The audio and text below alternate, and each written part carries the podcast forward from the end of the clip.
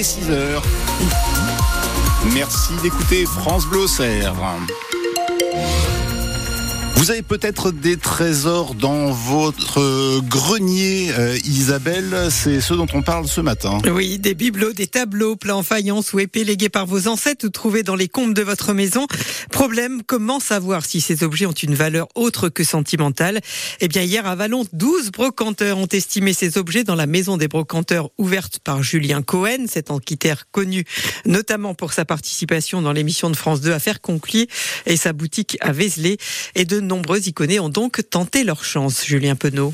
Sandrine et Jean-Michel ont eux un tableau emballé dans du papier bulle. Il y a une signature, mais on connaît pas la valeur du bien, donc euh, voilà, ça appartenait à l'arrière-grand-mère. Puis comme euh, ma belle-mère est veuve maintenant, si vous voulez, si ça peut amener un petit peu de beurre euh, épinard hein, quand on est retraité, c'est un, peu pour ça qu'on vient d'ailleurs. Mais gare à la désillusion une fois arrivé sur la table de l'antiquaire Julien Cohen. Alors le numéro 4, je vois le tableau là, ça vaut entre 5 et 10 euros et c'est un grand max. Autour maintenant d'une ancienne horloge. Les brocanteurs jettent également un œil. Plutôt dans le style euh, Henri II, c'est courant. Mais par contre, c'est un joli modèle. On est sur une pièce assez remarquable. On va être aux alentours hein, de 10 à 15 000 euros. Hein non Hein ah Non, c'est une blague. Euh, le soir, lui est tombé.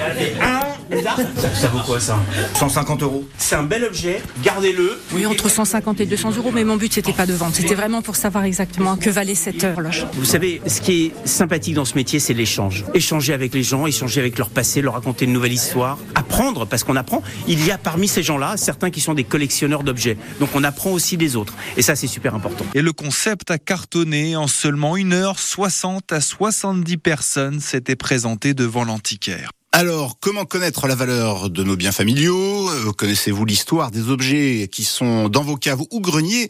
Avez-vous eu de belles découvertes? Racontez-nous votre histoire en appelant dès 8h hein, au 03 86 52 23 23. Et l'invité de France Bleu ce matin à 8h08 vous donnera quelques conseils. Il s'agit de maître Aurélie euh, Gwen, euh, commissaire priseur à Tonnerre.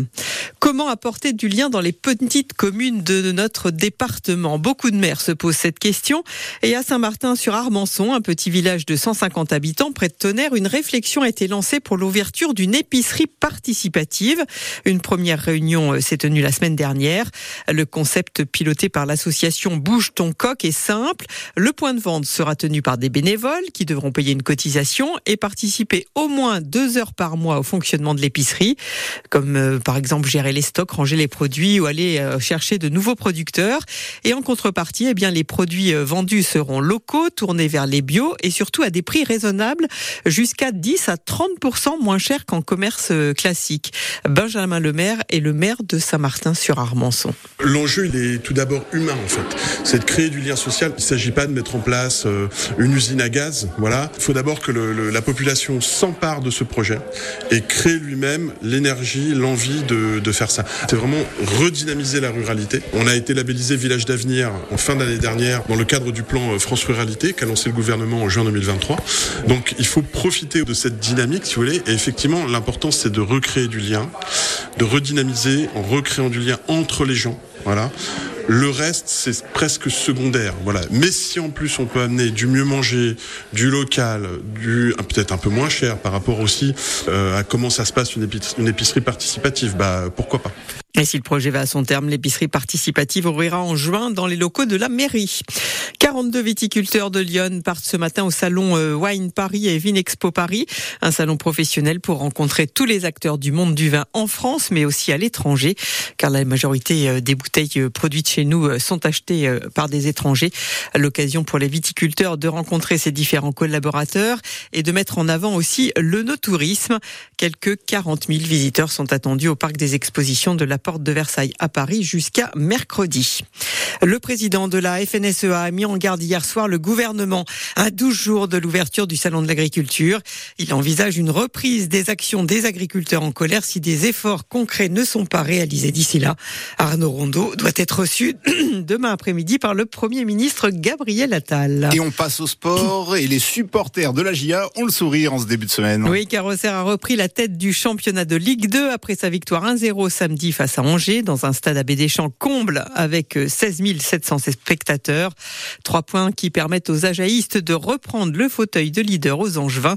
Et si Auxerre en est là aujourd'hui, c'est parce que l'état d'esprit est au rendez-vous et la victoire de samedi l'a démontré une fois de plus, Nicolas Fillon. Des chiens sur le terrain, de la solidité et de la solidarité, une victoire avec le cœur et les tripes. Après le succès 1-0 contre Angers, tous les Auxerrois ont d'abord loué le mental avant la technique et le physique. Bien aidés par l'incroyable public de la des Champs, les titulaires se sont dépouillés parce qu'ils savent que derrière, les remplaçants vont tout donner. Rentrer en seconde période pour soulager le milieu après l'expulsion d'Elisha Ouzou, Hassan Dioussé en est le parfait exemple, tout comme l'attaquant Lassine Sinayoko, tout juste de retour de la Coupe d'Afrique des Nations. C'est lui qui a provoqué le pénalty de la gagne dans les dernières minutes. Face aux Angevins, la GIA a de nouveau prouvé qu'elle ne tremblait pas dans les grands rendez-vous. Invaincue depuis 11 matchs en championnat, le nouveau leader est toujours meilleure attaque de Ligue 2, n'a jamais perdu contre une équipe du top 5 cette saison. Et Auxerre, donc, euh, grâce à cette victoire 1-0 face à Angers, prend un point d'avance sur son adversaire en tête de la Ligue 2. Les Iconés comptent même 7 unités de plus que Grenoble et Laval, et Laval respectivement 3e et 4e.